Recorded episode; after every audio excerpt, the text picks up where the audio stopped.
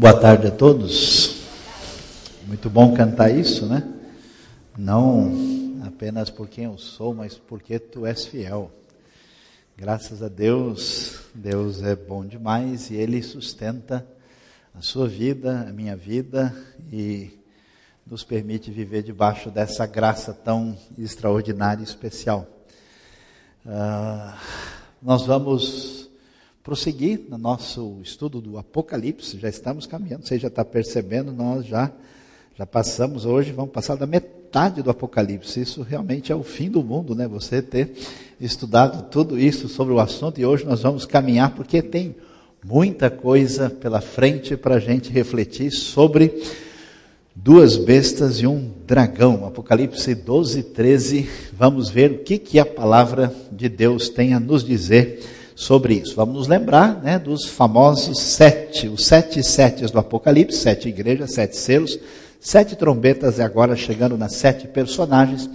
Depois nós vamos ter as taças e o juízo e as coisas novas, olhando aí no esquema dos sete, né? Até aí as sete personagens, mais ou menos no meio do livro, para a gente prosseguir. Nós caminhamos, acabamos de ver o que foi dito sobre as sete trombetas e agora vamos adiante para ver as sete personagens ou sete personagens que aparecem do capítulo 12 e 13. Vamos olhar direitinho, nós vamos ler o texto, vamos é, refletir sobre a palavra de Deus, sobre esse texto que é tão valioso e importante ele vai mencionar nesses dois capítulos a mulher, que nós já vamos ver o que está acontecendo, a mulher que inclusive está grávida, está fugindo do dragão, que é o segundo personagem que aparece aí na sequência. Depois, o filho da mulher, que é o menino que vai nascer, o arcanjo Miguel, que está inclusive aí com os seus anjos na luta contra o dragão. Depois, os descendentes da mulher, que aparece aí quase praticamente no final do capítulo 12.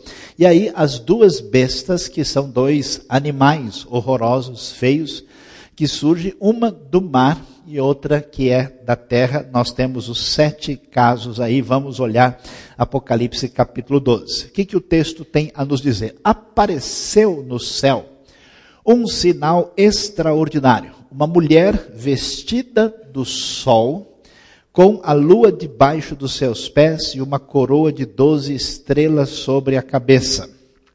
Ela estava grávida e gritava de dor, pois estava para dar à luz. Então apareceu no céu outro sinal: um enorme dragão vermelho com sete cabeças e dez chifres, tendo sobre as cabeças sete coroas.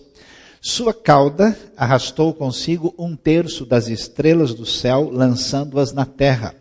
O dragão colocou-se diante da mulher que estava para dar à luz para devorar o seu filho no momento em que nascesse. Vamos só observar, conforme a gente já tem falado, os livros que são escritos na Bíblia só são entendidos quando são analisados adequadamente. E para analisar adequadamente, a gente não é uma coisa assim da pessoa sentir ou achar, é de fato avaliar o tipo de literatura que tem vista.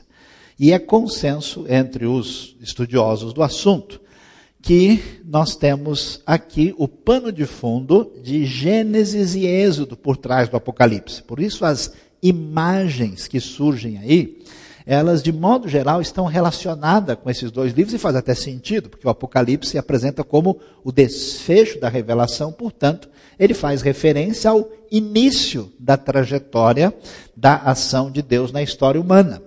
Portanto, quando nós vemos a mulher vestida do sol com a lua debaixo dos seus pés, o que, que você pode lembrar? Lembra da famosa visão de José, quando José vê lá que o pai e a mãe são como sol e lua e as estrelas, né, que ah, se curvam diante dele para mostrar essa ideia de poder, para mostrar essa ideia que faz relação com o povo de Israel no Antigo Testamento.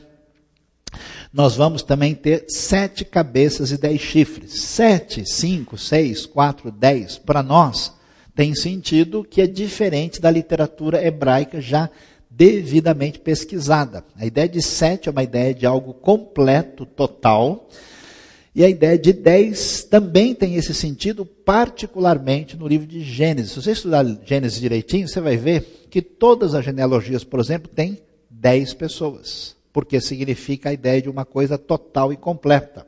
Então, esses números não estão aí sem é, querer, eles podem até ter referências objetivas, a gente vai mencionar isso no decorrer do nosso estudo, por isso ele aparece tanto, eles aparecem tantas vezes, porque tem razão de ser para isso.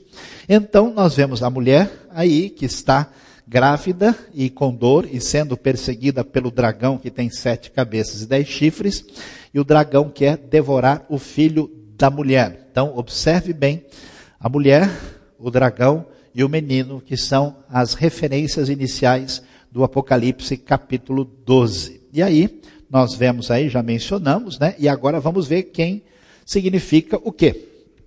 A mulher, não tem dúvida, é uma referência a Israel. Tanto é que você vai ver na sequência a ideia de que ela vai uh, ah, para o deserto, você vai ver que vai nascer o filho da mulher. Esse filho da mulher, não há dúvida alguma, o texto vai mencionar para a gente uh, que ele é Cristo, ele é uh, o Messias que haveria de nascer.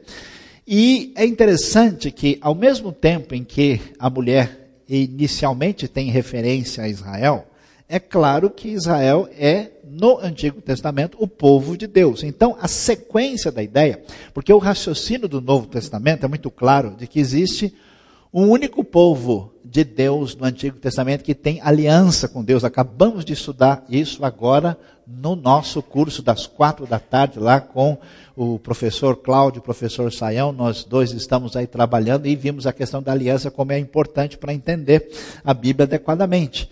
Então, esse povo, ele abre né, a, a sua, vamos dizer, a sua raiz e nele começam a ser incorporados os outros povos que vão reconhecer o Deus verdadeiro. Então, nesse sentido, Israel ah, abre espaço para ser um povo de Deus. É interessante que nas escolas de escatologia aconteceu um negócio, na minha opinião, que não é uma ideia muito boa. Um grupo acha que toda vez que o Apocalipse falar de alguma coisa ligada ao povo de Deus é só Israel. Outro grupo acha que tem que ser só gentios e igreja que Israel está fora.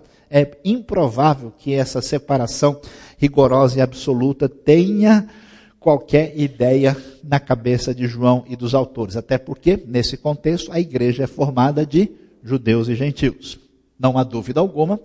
O dragão é Satanás, o texto vai dizer explicitamente, o filho é Cristo Jesus, como diz, o arcanjo Miguel é o líder angelical nessa batalha contra o dragão.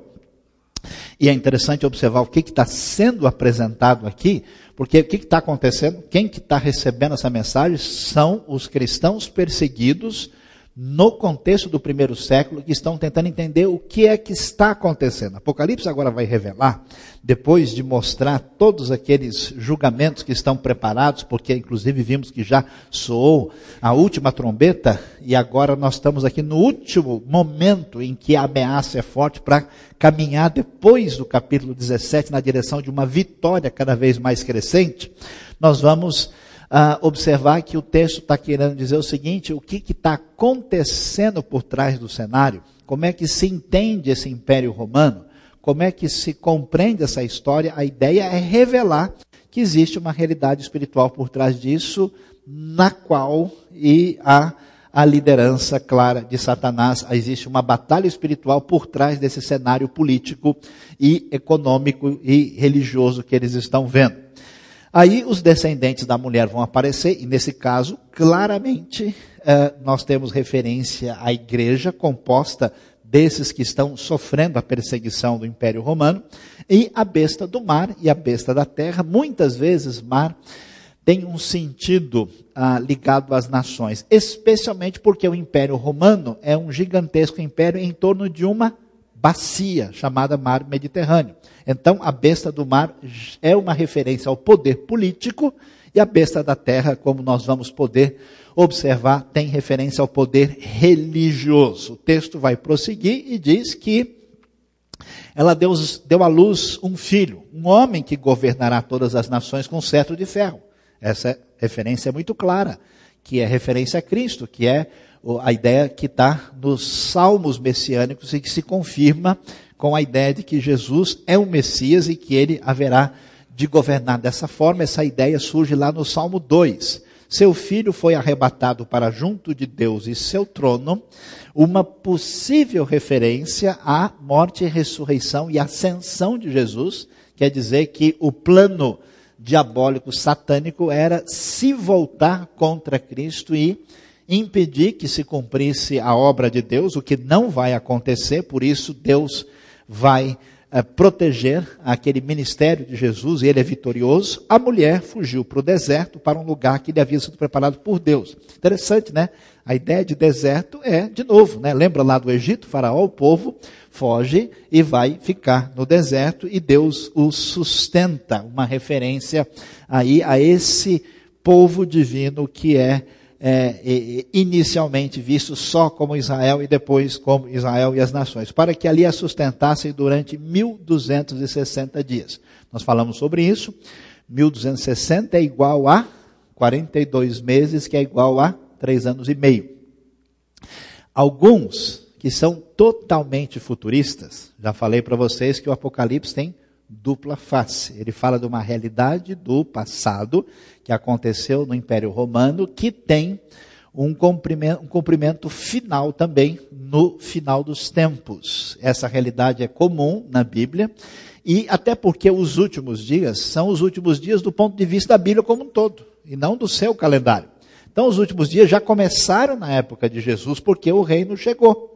E ele prossegue através da história até que chegue o momento final apoteótico dos últimos tempos. Assim, ah, os que são exclusivamente futuristas acham que 1260 dias é uma referência ao segundo período final da tribulação de três anos e meio que vai se cumprir no futuro. Os outros entendem que esse número é um símbolo ah, no sentido de ser o período em que Deus mantém o seu povo debaixo de tribulação. Por quê? Porque como 1260 é considerado igual a 42, e fazendo a conta, 1260 dias são 42 meses, faz referência aos 42 estágios do povo no deserto, conforme a narrativa do livro de Números. E também por causa da ideia que os três anos e meio, os três anos e meio do terrível sacrilégio na época de Antíoco Epifânio, que vai fazer o sacrilégio no templo na época do domínio grego, da dinastia Seleucida que domina a terra de Israel, e por isso esse período pode estar sendo inspirado aí. Então houve uma guerra nos céus. Observe que não faz sentido. Esse é o problema da nossa mente ocidental, né?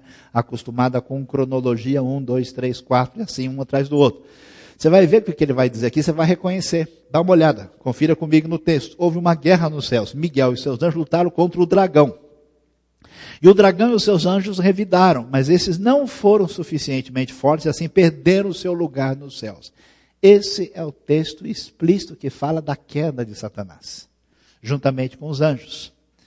O grande dragão foi lançado fora. Ele é a antiga serpente chamada Diabo ou Satanás. É o texto só aqui no Apocalipse que explicitamente vai fazer a associação direta da serpente de Gênesis capítulo 3 com Satanás. Nenhum outro texto jamais fez essa associação direta como Apocalipse capítulo 12. Esse é diabo ou Satanás. Satanás quer dizer adversário, diabo quer dizer acusador. Satanás é uma palavra de origem hebraica, aramaica, diabo é uma palavra grega.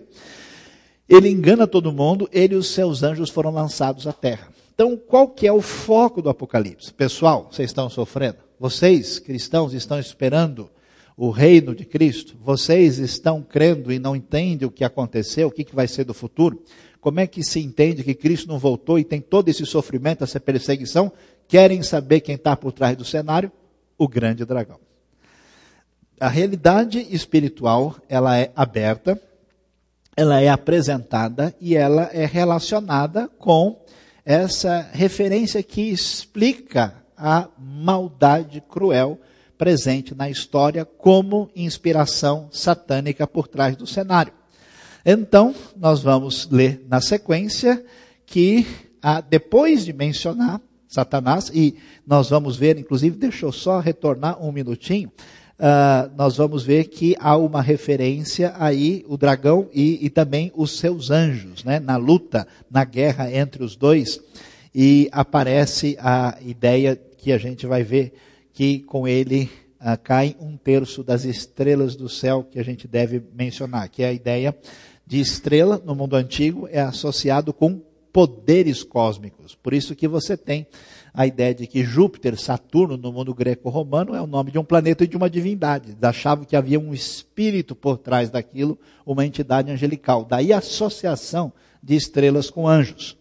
Então ouviu uma forte voz nos céus que dizia, depois de tudo que nós estamos vendo, a declaração da vitória e da salvação divina. Agora veio a salvação, o poder e o reino do nosso Deus e a autoridade do seu Cristo, pois foi lançado fora o acusador dos nossos irmãos, que os acusa diante do nosso Deus de noite.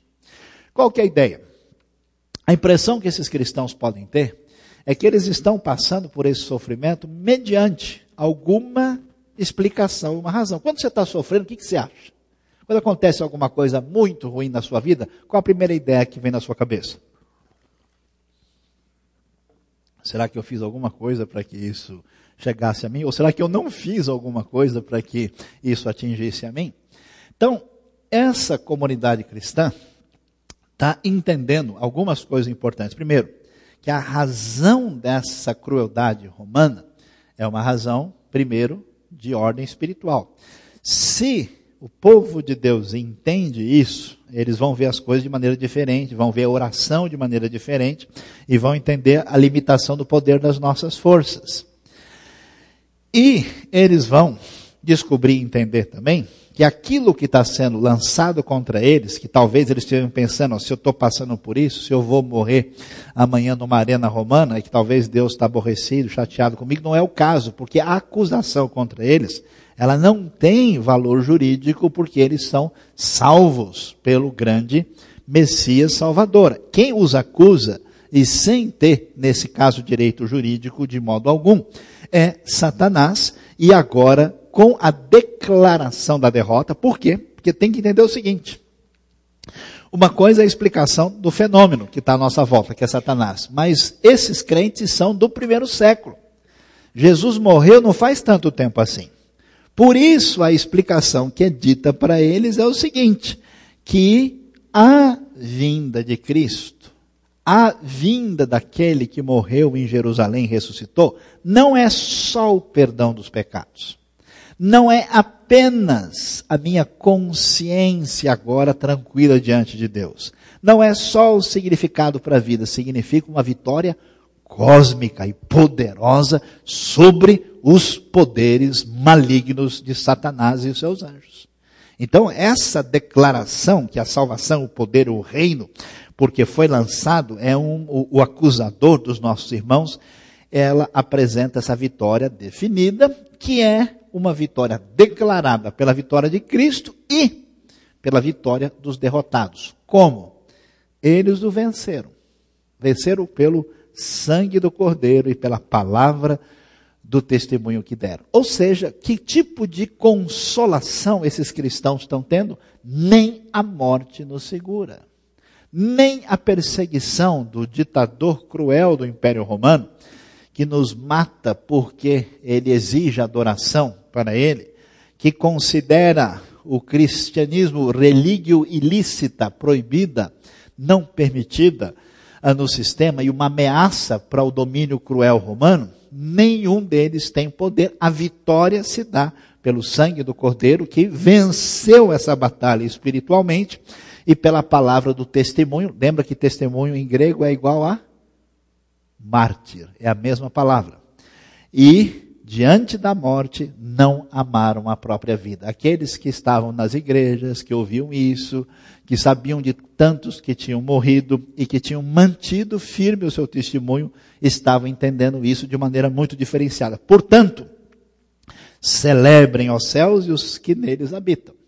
Pode ser que a gente não esteja vendo nada, mas a festa lá em cima é grande. A comemoração da grande vitória para quem pode enxergar a realidade com olhos espirituais, ela é tremenda. Mas ai da terra e do mar, pois o diabo desceu até vocês. Ou seja, pessoal, Deus tem o controle da situação. O que está acontecendo, toda essa tribulação, toda essa luta que vocês estão vendo agora, e que tem uma espécie de replay no momento final da história.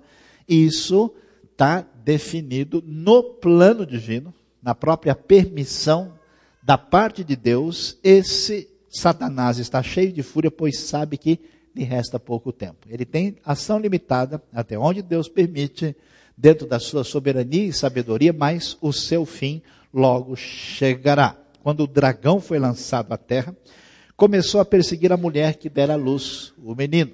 Quer dizer, o dragão sempre agiu contra o plano redentivo de Deus. O povo de Deus sempre, de certa forma, há uma revelação que historicamente o povo da aliança sempre foi perseguido para ser destruído. Desde o Antigo Testamento. É uma loucura, por exemplo, você vê o que aconteceu sempre na história do povo de Israel. Não existe povo mais odiado e perseguido em toda a história e sem razão. Não tem sentido. Até mesmo estava vendo uma estatística esses dias, hoje, hoje, de todas as resoluções que a ONU tomou desde que ela foi fundada, 40% delas foram só contra o Estado de Israel. Nenhuma contra a Coreia do Norte ou a China ou coisa assim. E não há ninguém tão perseguido como os verdadeiros cristãos no mundo todo. Se calcula que a gente tem hoje mais ou menos a coisa de 100 mil cristãos mortos, e você não vai ver isso notícia nenhuma, por ano.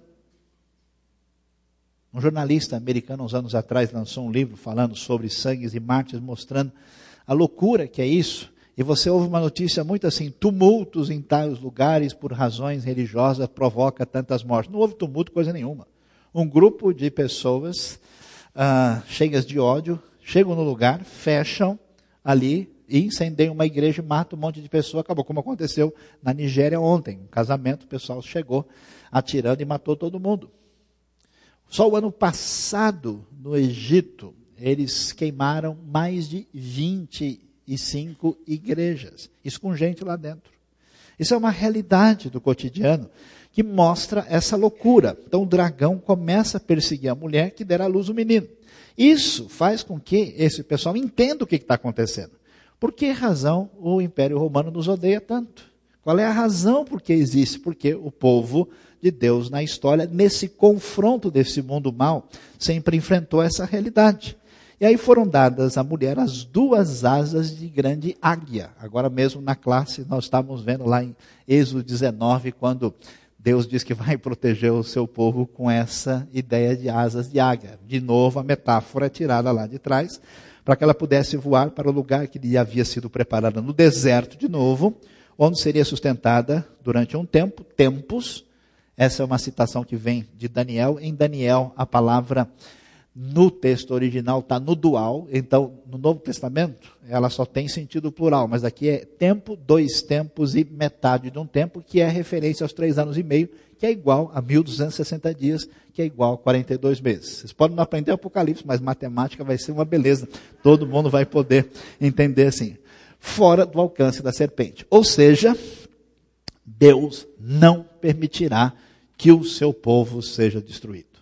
Deus não permitirá que esse ataque, essa destruição que vocês estão enfrentando vai alcançá-los. Então a serpente fez jorrar da sua boca água como um rio. Em alguns momentos na Bíblia, água é algo assustador e destruidor. Vejam Gênesis 6, por exemplo, no dilúvio.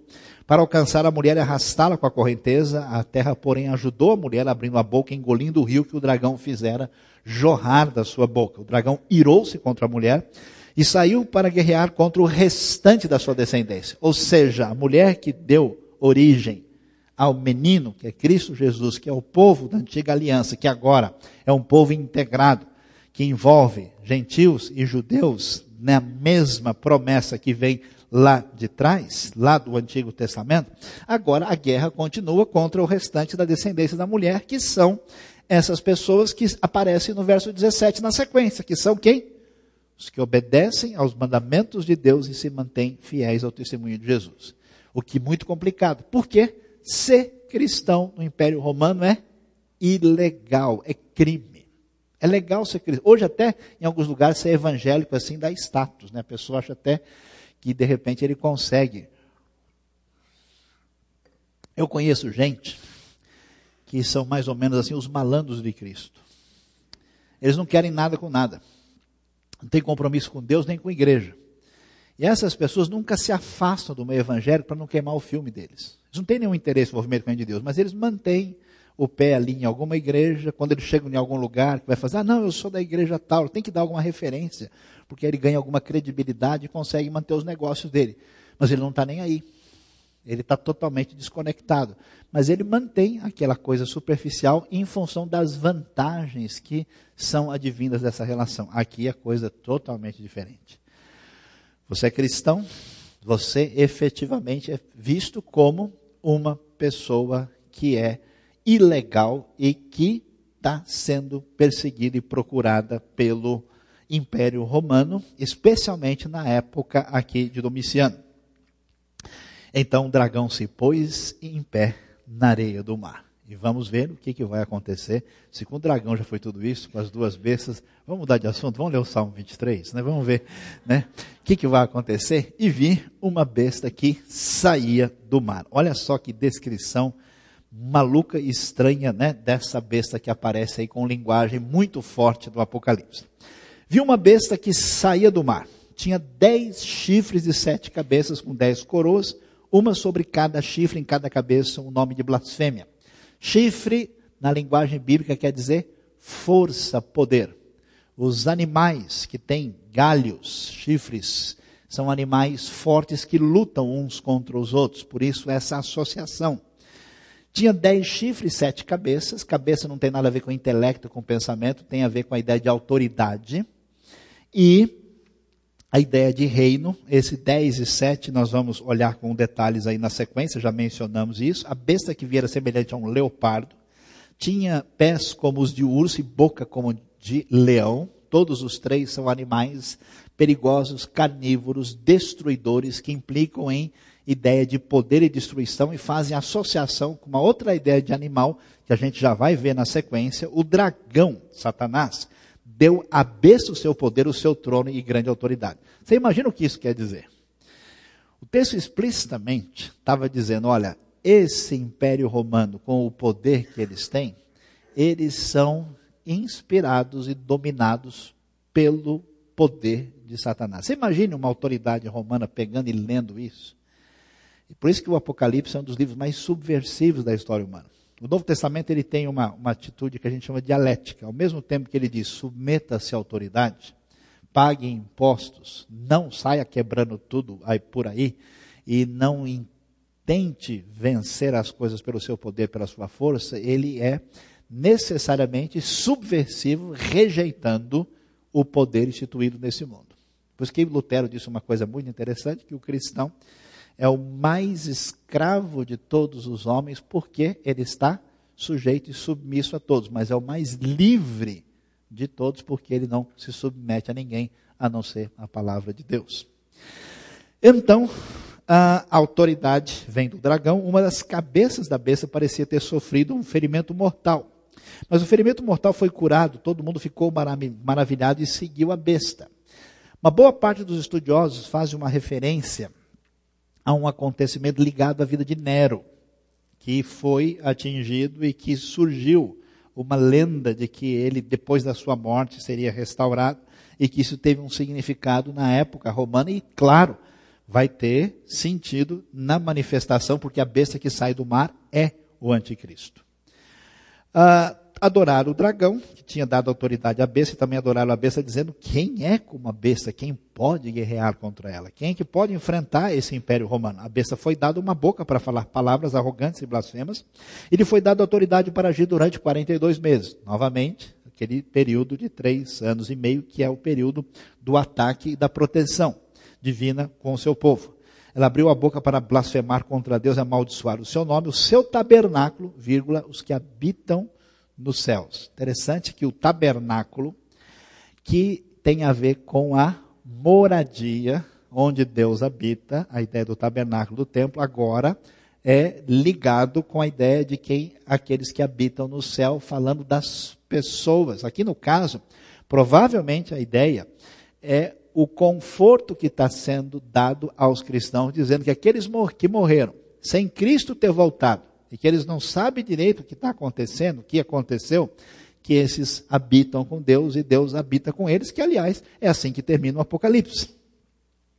Foi-lhe dado poder para guerrear contra os santos e vencê-los. Então, a besta, o anticristo, semelhança do que acontece, especialmente na época de Nero e Domiciano, uh, eles lutam e parece que vão vencer. Foi-lhe dada autoridade sobre toda tribo, povo, língua e nação, que é o caso do Império Romano, que domina de uma maneira gigantesca o maior império da história. Todos os habitantes da terra adorarão a besta, saber todos aqueles que não tiveram seus nomes escritos no livro da vida do Cordeiro. O livro da vida aparece onde?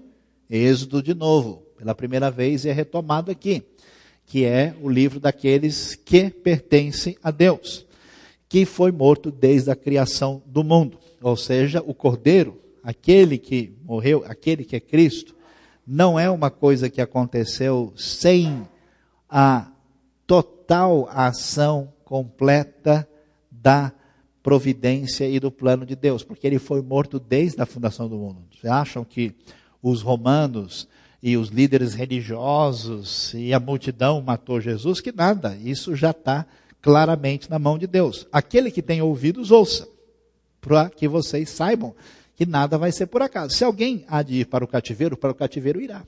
Se alguém há de ser preso, ou cristãos, Deus continua Senhor. Então, pode ser que alguns de vocês vão sofrer uma coisa semelhante. Vocês vão passar. Se alguém há de ser morto à espada, morto à espada há de ser. Aqui estão a perseverança e a fidelidade dos santos.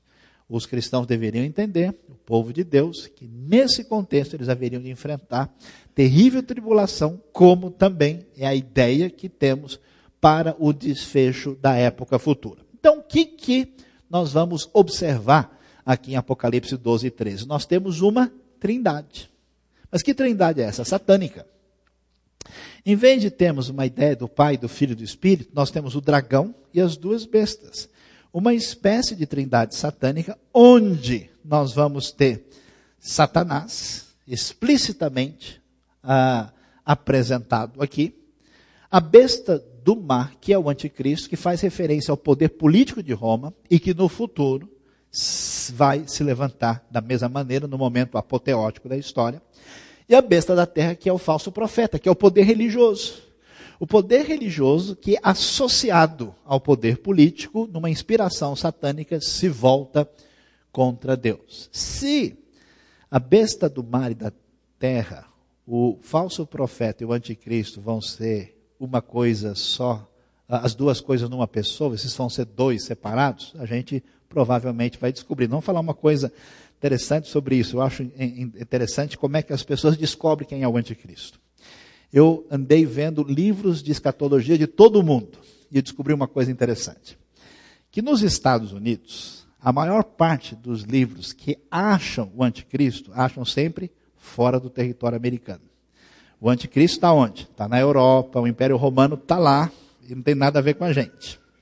Na América Latina, especialmente nos lugares esquerdistas que detestam a América do Norte e o capitalismo, descobriram que o anticristo é americano, ele vai morar em Nova York. Os brasileiros, que na sua maioria vêm de um contexto católico e que tem uma relação muito complicada com a Igreja Católica, descobriram que o anticristo é o Papa, com certeza. Ah, Vicaris Filii Dei, da 666, o anticristo mora em Roma. Você vai para a Europa e começa a procurar e ler os livros de escatologia que falam do anticristo, adivinha onde é que ele está? No mundo muçulmano, porque está ali do lado deles. Ele vem da Turquia, da Síria, porque eles estão receosos do poder islâmico que está dentro e ao lado da Europa. Então eles acham o anticristo do lado de lá. Você vai para a China e para a Ásia, adivinha onde é que está o anticristo? No Ocidente. O Império Romano é Europa, Estados Unidos e todo mundo que é parente deles. Nós estamos é fora. Nós não temos nada a ver com isso, chegamos agora. Provavelmente os brasileiros vão fazer um dizendo que o anticristo acho que mora em Buenos Aires, ele torce para o Boca Juniors. Né? Talvez seja a interpretação teológica mais profunda. Né? Qual é o perigo dessas coisas? É fazer o que muita gente tenta fazer equivocadamente, de fazer uma interpretação limitada e parcial, escolhendo o anticristo a partir da sua visão particular. A ideia seguramente, aqui é uma referência ao Império Romano. Esse Império Romano futuro, renascido, dificilmente vai ficar uh, exclusivo de um grupo, de uma nação, de um sistema. Provavelmente vai atingir a Terra toda. Afinal de contas, porque a cultura mundial ela é uma reedição do Império Romano. Vi uma outra besta que saía da terra, com dois chifres, como cordeiro que falava como dragão. Ou seja, essa besta você vê que ela é falsa. Ela, ela fala, é, ela, ela é como cordeiro, mas na hora de falar é como dragão.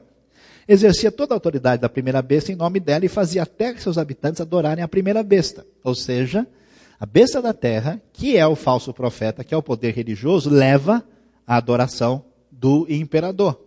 Aqui, o sistema religioso que fazia com que o imperador romano fosse cultuado. Cujo ferimento mortal havia sido curado. Essa provável referência a uma suposta, é, é, é, suposta ressurreição ou cura de Nero. E realizava grandes sinais, chegando a fazer descer fogo do céu à vista dos homens. Por causa dos sinais que lhe foi permitido realizar em nome da primeira besta, ela enganou os habitantes da terra, ordenou-lhes que fizesse uma imagem honra à besta que fora ferida pela espada e contudo revivera. Foi-lhe dado poder para dar fôlego à imagem da primeira besta, de modo que ela podia falar e fazer que fossem mortos todos que se recusassem a adorar a imagem. A ideia do mundo antigo, do mundo pagão, sempre foi ligada a mexer com poderes mágicos e fazer coisas miraculosas. E a Bíblia avisa que alguém pode fazer poderes, agir com poderes miraculosos que não vêm de Deus. E mais do que isso, havia uma, uma técnica no mundo antigo em que os, os, os sujeitos envolvidos com uh, essa associação religiosa enganavam as pessoas. Eles faziam um tipo ventriloquismo, e traziam uma imagem diante das pessoas e faziam de conta, imitavam, faziam lá, é, para dizer que a imagem falou. E as pessoas, assim como hoje, né? Uh, aqui quando fala que deu, que fez a imagem falar, o pessoal já sei, a besta é a televisão. Pois é, não é bem o caso, né? Às vezes quem assiste televisão tem um comportamento não muito inteligente, semelhança de besta, é outra coisa. Depende do que vê. De modo que ela podia falar e fazer com que fossem mortos os que se recusassem a adorar a, a imagem, também obrigou todos, pequenos, grandes, ricos, pobres, livres, escravos, a receberem certa marca da mão direita na testa. Por que a marca? Porque os escravos eram marcados assim, como propriedade de alguém.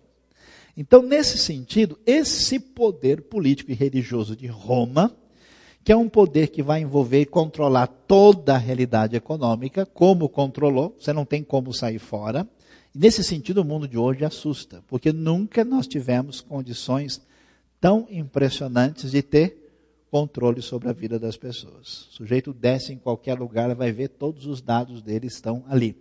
Há uns anos atrás, um sujeito processou o governo da Suécia, que um dia o governo sueco resolveu colocar num jornal toda a informação sobre ele. E ele descobriu que a vida toda dele estava lá. Isso não tinha né? nem internet, nem Facebook, nada disso. Imagine nos dias de hoje.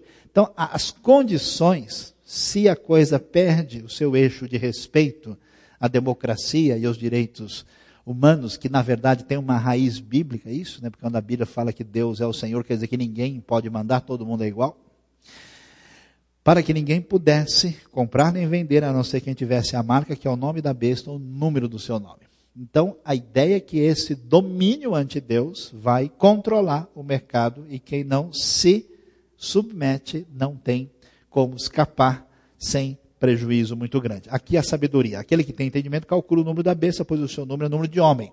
Homem que sentido? É número humano, não é ligado a Deus é uma reação, atitude humana contra Deus, e o seu número é 666, que significa seis, três vezes, provavelmente por causa do dragão e das duas bestas, e não é o número para a gente ficar achando. Eu vi uma vez um material de escatologia sendo, dizendo que tal lugar era do diabo porque ele era vizinho do 664. Né? lembro na cidade de Dutra, quando mudou, mudou o telefone, passou a ser 5666. O pessoal falava, qual é o seu telefone? 5 besta e continuava lá. Será que ali tem alguma influência do mal? Não é esse o caso. Né? O, o, fato do número não significa nada. Né? Se você for fazer uma compra e chegar a 666 reais, Pode ser que você fez uma grande besteira, dependendo do que você comprou. Mas isso não é o caso. Não é para a pessoa ficar assustada por isso, porque o sentido significa essa atitude de uh, governo humano em oposição a Deus numa situação completamente equivocada. Da onde vem essa ideia dessas bestas, desses animais? Vem lá de trás, do livro de Daniel. Qual que é a grande crise que o livro de Daniel enfrenta? Como é que pode Deus, seu Deus, de Israel, e esse povo dividir o reino, entrar na relação de desobediência em relação a Deus, e aconteceu o imponderável, inaceitável. O quê? Deus permitir que um povo pagão, babilônico, que adorava Marduk, vá invadir Judá, destruir Jerusalém e invadir o templo e arrebentar o santo dos santos. O povo de Judá dizia, imagina, isso nunca vai acontecer. Você é maluco? Como é que Deus pode ser derrotado por esses pagãos? Aí foi a grande crise. Então o livro de Daniel quer resolver a seguinte questão. Como que pode Deus ter perdido e uma nação pagã ser dona do mundo? E aí o livro é muito legal. Vale a pena ler a Bíblia. Se você fosse você, eu lia todo dia. Muito legal. Porque qual que é a ideia? A ideia é a seguinte: você acredita mesmo que o Nabucodonosor é dono do pedaço? Você acha que a Babilônia mesmo é, é dona de alguma coisa? Pois é, ela vai ironicamente mostrar que o rei da Babilônia não sabe nem controlar o que ele sonha de noite. É um rapazinho lá de Judá que está no meio deles. Quando o bicho pega e o rei está desesperado porque ele não sabe o que, que ele comeu e o que, que deu o sonho né, na cabeça dele, Daniel chega e vai dizer ao rei: o que você sonhou foi o seguinte. Aí nós temos uma, um sonho no capítulo 2 e um sonho no capítulo 7. Os dois sonhos são, um é reedição do outro, até porque Daniel é um material apocalíptico. Então você tem o sonho da estátua, que tem cabeça de ouro, tem o tórax ah, de prata, o abdômen de bronze, as pernas de ferro, e depois ferro misturado com barro, e nós temos as feras, que é o leão com asas, o urso com três costelas na boca, o leopardo com quatro asas e o animal terrível, que é a história que explica como é que funciona essa questão do reino de Deus. Por causa do da desobediência da aliança, Deus entrega o povo da aliança para sofrer. E aparentemente, esse reino rival, essa estátua pagã, parece ter o controle. Então a Babilônia parece mandar, mas está tudo na agenda. Deus está só monitorando de longe. Parece que depois quem manda são os ah, medos e persas. Parece que depois quem manda são os gregos depois de Alexandre o Grande. E depois vem o grande império romano, que vai ser o império da época de João, que é o animal terrível. Por isso que as bestas aparecem aqui, em função dessa referência. E o que acontece? No final dos tempos, quando essa estátua for destruída por uma pedra lançada sem a, ou a força, sem o apoio das mãos humanas, quer dizer que o reino de Deus será restabelecido, a estátua cairá, Roma será destruída, a Roma renascida, quando o reino chegar definitivamente. E nesse sentido, teologicamente, ainda estamos no Império Romano. E é impressionante. Roma durou o que durou. As leis que a gente tem é inspirada em Roma, as cidades que nós temos são inspiradas em Roma. A língua mais importante do mundo hoje é o inglês, que é exatamente metade de língua de romano com língua dos outros bárbaros na Europa. A nossa cultura, a nossa formatação. Quando você saía da, da, da, da Babilônia para o Império Médio da Pérsia, mudava tudo. É outro sistema. Mudou para o grego, quando mudou para o romano, essa realidade romana, por incrível que pareça, permanece até hoje. E aí, o que é que a gente vai ver? Pensando nisso, na famosa maneira de olhar que era comum, é comum entre os judeus até hoje, era também comum naquele tempo de ver os valores das letras e o Neron Kaiser, o Nero Kaiser, o Therio, que é a palavra besta em grego, fazendo os cálculos tanto em grego como em hebraico, com exceção né, do Nero Kaiser, a, dava 666. Provavelmente, quando o número foi dado, ele fazia referência ao imperador romano, que é a, o protótipo do anticristo final. Por quê? Porque é loucura. Quem é o Senhor? É Deus. De quem é o reino? Dele e do seu Cristo. E nesse tempo, depois de César Augusto, o Império Romano cresceu de tal força que, de tal modo que eles passaram a exigir a adoração ao Império Romano. Interessante, lá em Banias, no norte de Israel, em Cesareia de Filipe, até hoje eles têm restaurado lá um lugar, preservado, melhor dizendo, onde se está escrito que era o lugar da adoração devida ao imperador romano. O culto imperial começa com Otaviano César Augusto. O imperador era visto como um deus. Augustus tem o sentido de divino. E por isso muitos imperadores acrescentaram o seu nome ao título de Augusto, né, ao seu nome. O culto imperial foi um dos fatores de centralização e unificação do Império Romano, encontrando resistência no cristianismo, que por isso não foi aceito na sua fase inicial. Muitos cristãos foram perseguidos aí no século II, começando já com o primeiro, mas segundo e terceiro, o Augusto recebeu o título de Filho de Deus, Filho Divino. Daí você consegue entender de fato o cenário do que está acontecendo. Os romanos eram muito inteligentes, estrategicamente, querendo dominar todo mundo. De repente, eles chegam em qualquer lugar, eles fazem uma mistura da religião deles com a religião local e exigem obediência. Aí chegam esses judeus e cristãos que são chatos. Os judeus não querem deixar botar uma estátua de Júpiter no templo de Jerusalém. O que, que esses caras acham que eles são? A gente manda no mundo. Esses cristãos são um bando de escravos, de ignorantes. Né? Como assim eles, eles não aceitam a autoridade de Roma? Ah, nós vamos dar um jeito nesses caras. Entenda essa realidade. Eu não vou entrar nisso agora, que não dá tempo, mas provavelmente, nós vamos ver isso mais especificamente em Apocalipse 17, você vai ter a ideia dos 7 e 10. É possível que desde Augusto até a época de Domiciano, você tinha condição tranquilamente de observar dez imperadores, sendo que tinha três deles, Calba, Otto e Vitélio, que nunca assumiram a posição propriamente de imperador. É possível que a razão de 10 e 7 seja dada sobre, uh, com base nesse aspecto, e eu não vou uh, gastar mais tempo e atenção, porque no capítulo 17 o assunto específico é esse, e a gente vai ver na sequência. Falando no anticristo, o que, que a gente vai ver? Como é que se entende o anticristo? Por que, que a gente não pode dizer simplesmente que o anticristo é só uma referência futura?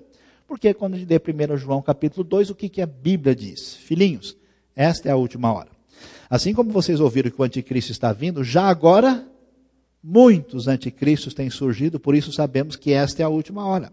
Eles saíram do nosso meio, mas na realidade não eram dos nossos, pois se fossem dos nossos, teriam permanecido conosco. O fato de terem saído mostra que nenhum deles eram dos nossos, falando dos apóstatas em 1 João capítulo 2. Ou seja, o anticristo é o espírito deste mundo, inspirado em Satanás, que rejeita o governo de Cristo e propõe o governo que não pertence a Deus. Num certo sentido, Hitler é um anticristo. Num certo sentido, o imperador romano, Tito, que vai, ah, é, na, na, época ah, do ano 70, destruir Jerusalém, é um anticristo. É essa autoridade anti-Deus que pretende ser o rei que só o Messias deve ser. Então, nesse sentido, historicamente, nós temos diversos anticristos e essa atitude já tinha lá. No entanto, tem um anticristo definitivo, último, que é referência. Por isso, 1 Tessalonicenses, 2 Tessalonicenses capítulo 2 vai dizer, irmãos, quanto à vinda do nosso Senhor Jesus Cristo, a nossa reunião com Ele, rogamos a vocês que não se deixem abalar tão facilmente, quer por profecia, quer por palavra. Ah, alguém teve uma visão, teve um profeta que falou que vai ser assim. Não escuta, não. Ah, não, alguém deu uma palavra. Não, não, não. Quer por carta, supostamente vinda de nós? Não. Como se o dia do Senhor já tivesse chegado que já tinha gente dizendo isso naquele tempo, ó, Jesus não veio, vamos fazer ele vir. Esses dias eu fui lá no interior, no litoral de São Paulo, encontrei uma igreja que Jesus já voltou e já está lá com o pessoal. É, não deixe que ninguém os engane de modo algum. Antes daquele dia virá a apostasia. Que apostasia? Afastamento da fé perda da situação de obediência e sintonia com Deus. E então será revelado o homem do pecado, o filho da perdição. Esse se opõe e se exalta acima de tudo que se chama Deus ou é objeto de adoração, chegando até a sentar-se no santuário de Deus, proclamando que ele mesmo é Deus. O anticristo, à semelhança do imperador romano, vai se posicionar de uma maneira que lembra o comportamento de Antíoco Epifânio também, numa postura de se autoproclamar Deus. É muito seguro, na minha opinião, agora dando opinião, que quando o anticristo se apresentar, ele não só vai tentar sugerir que ele é Messias, pode ser que ele tenha origem judaica para provar, pode ser que ele faça de conta que ele tem, engane, vai tentar enganar judeus, cristãos e o mundo todo, vai se apresentar como um grande rei de paz, uma pessoa que vai trazer a solução da paz mundial, até o momento em que ele se posiciona ah, como alguém que pede adoração para si. Interessante como o nosso mundo supostamente racional está ficando místico. Hoje é legal as pessoas acreditarem, né? Eu estava vendo um programa esses dias, uh, se não me engano era History Channel ou National Geographic, falando sério de ET e de coisas desse tipo, como se fosse uma coisa praticamente comprovada. Onde vai dar esse tipo de misticismo? Não se lembram de que quando eu ainda estava com vocês, costumava lhes falar essas coisas? E agora você sabe o que o está detendo para que ele seja revelado no seu devido tempo. A verdade é que o mistério da iniquidade já está em ação, restando apenas que seja afastado até aquele que agora o detém. Alguns sugerem que seja o Espírito Santo ou o poder de Deus. Uh, não vamos entrar em detalhes sobre isso agora. Então será revelado o perverso a quem o Senhor Jesus matará com o sopro da sua boca e destruirá pela manifestação da sua vinda. Que significa a vinda definitiva de Cristo para resolver essa situação contra o anticristo, que é assessorado aí pelo falso profeta, que envolve essa ligação de poder político com poder religioso. E quando a gente pensa em poder religioso, alguém fala, ah, será que é o poder religioso específico X? Provavelmente vai haver uma aproximação e interação de todo um conglomerado de religiosidade mundial em oposição a Deus e não somente de um grupo específico, não. O que, que a gente precisa entender? Para não esquecer, você que olha as coisas apenas do ponto de vista da sua visão limitada, Satanás está por trás do cenário desse mundo problemático. Por isso a igreja precisa depender de oração, por isso a igreja precisa entender que as suas armas são principalmente espirituais. O grande dragão foi lançado fora, a antiga serpente chamada Diabo ou Satanás, que engana o mundo todo, ele e seus anjos foram lançados à terra. Claramente Apocalipse ensina isso. O império do mal é o mesmo. Mesmo de atitude ante Deus, que caminhou né, é, nessa direção, é impressionante como o Império Romano está de volta. Basta ligar a televisão e assistir o UFC. É impressionante como tudo aquilo que era um livro famoso de um estudioso escocês chamado William Barclay, comparando o mundo antigo do mundo romano e o livro de hoje, mundo de hoje, como isso é a, a, a corrida de Fórmula 1 é uma reedição da corrida de bigas. Quase que nenhuma diferença há. Esse culto ao corpo, toda essa postura, toda essa desvalorização das pessoas, é, é um negócio, é uma reedição. Então, o império do mal, ante Deus daquele tempo, é um império que prossegue. Foi-lhe dado poder para dar fôlego à imagem da primeira besta, de modo que ela podia falar e fazer com que os mortos, que fossem mortos todos que se recusassem a adorar a imagem. Cresce uma hostilidade contra Deus e a sua palavra. Você é cristão? É cristão de verdade? Você quer ir embora, quer abandonar o cristianismo? Dá para você rejeitar hoje. Ainda tem tempo. Não pense que cristianismo é uma coisa que Deus quer fazer para você em três vezes sem juro. Ó, por favor, creia em Deus. Ele está precisando da sua ajuda. Você, você é maluco? Você acha que Deus precisa de você?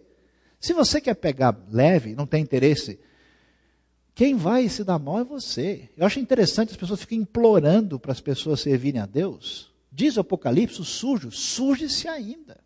Você vai se dar mal. Deus é Deus de verdade, ele não precisa ficar bajulando ninguém. E dentro da proposta da fé cristã, sempre tem o pacote completo com direito à perseguição.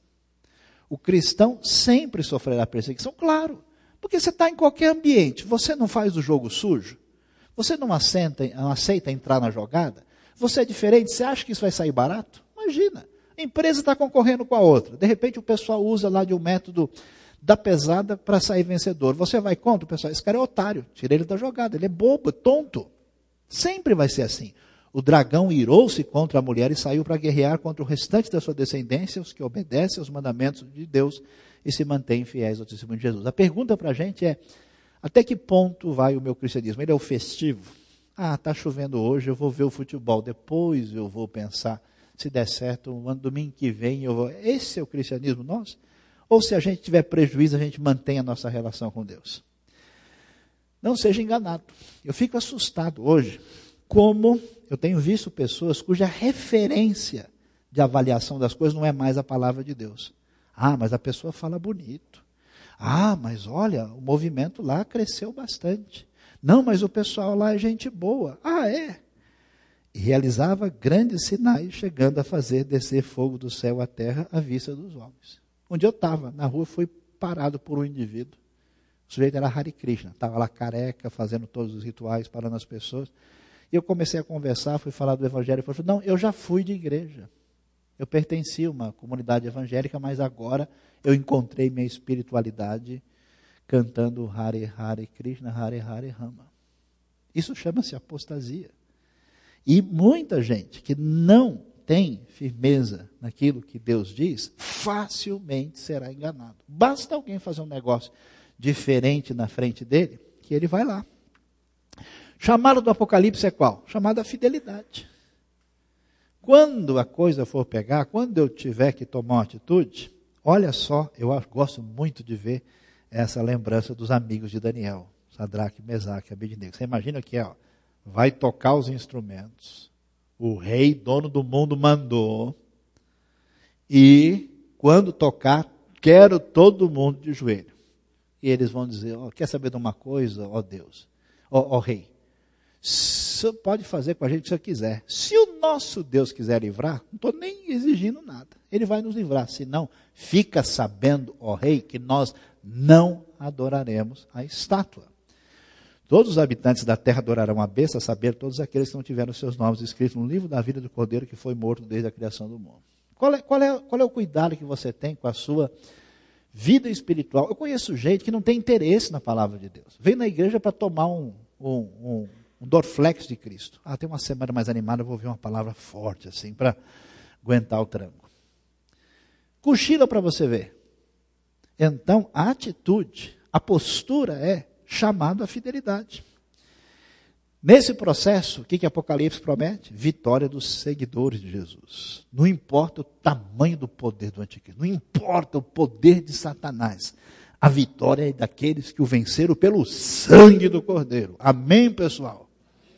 E pela palavra do testemunho que deram diante da morte, não amaram a própria vida. O mal será derrotado. É bom, é bom saber disso, né? É bom a gente entrar num jogo que a gente sabe que pode estar 3 a 0, mas vai terminar 5 a 3. Então ouvi uma forte voz dos céus que dizia: Agora veio a salvação, o poder e o reino do nosso Deus e a autoridade do seu Cristo, pois foi lançado fora o acusador dos nossos irmãos que os acusa diante do nosso Deus dia e noite. Às vezes eu passo assim, eu olho, paro debaixo de um viaduto, fico vendo aquele monte de gente lá. A gente lê algumas notícias a gente vê certas situações que dá até um desespero no coração da gente. Mas quando a gente está assim no momento desse, e a gente lembra dessas coisas, vai chegar um dia. Ah, vai. A gente espera. Às vezes dá saudade, né? O hino antigo que a gente cantava dizia: Eu tenho de Jesus saudade, quando será que eu vou?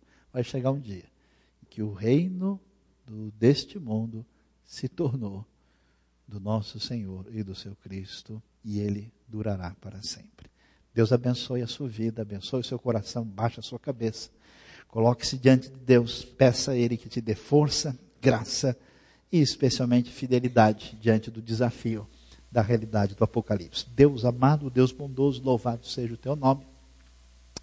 Abençoa nossa igreja, abençoa nossa comunidade, abençoa a vida de todos nós aqui, dá-nos interesse, coração voltado para a tua palavra, disposição para abrir coração, a mente, te servir e dedicar-se para a tua verdade e a tua bênção na nossa vida. Nós te louvamos, te agradecemos, te adoramos.